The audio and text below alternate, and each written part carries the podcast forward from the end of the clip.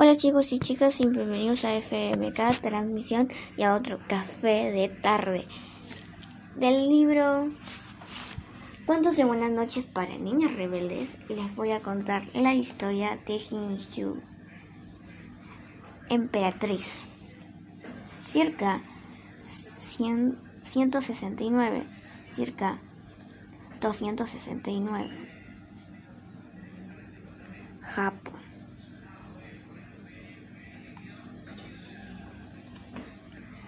Hace muchos, muchos años vivía en Japón una emperatriz que esperaba un bebé. Un día, su esposo, el emperador, le declaró la guerra a un grupo de rebeldes. Pero Hinshu no estaba de acuerdo. Ella había tenido una visión en sueños. Debía usar su ejército, su ejército para invadir Corea, un país lleno de maravillas deslumbrantes. Sin embargo, el esposo de Shu no siguió su consejo, perdió la batalla contra los rebeldes y murió. Aún embarazada, Shu mantuvo tuvo en secreto la muerte de su esposo. Se puso las prendas del emperador y derrotó a los rebeldes por sí sola. Luego condujo el ejército japonés por el mar del Japón para conquistar Corea, tal como lo había perdido en sueños. Además de tener sueños, que le ayudaban a ganar batallas. Se creía que Hinshu poseía toda clase de poderes mágicos. Se decía que era capaz de controlar las mareas con dos joyas especiales que guardaba en, en un joyero.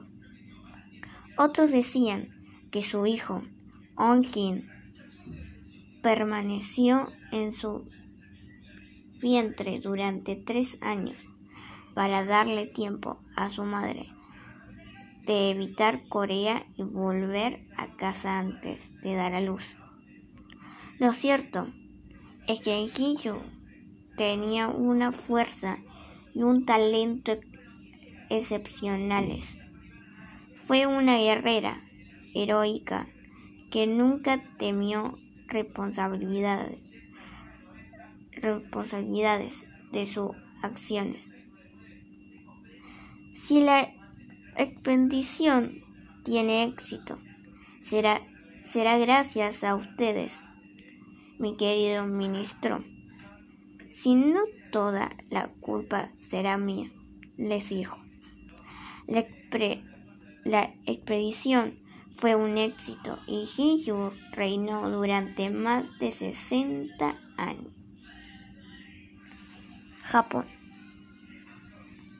Hinshu, con las armas en alto,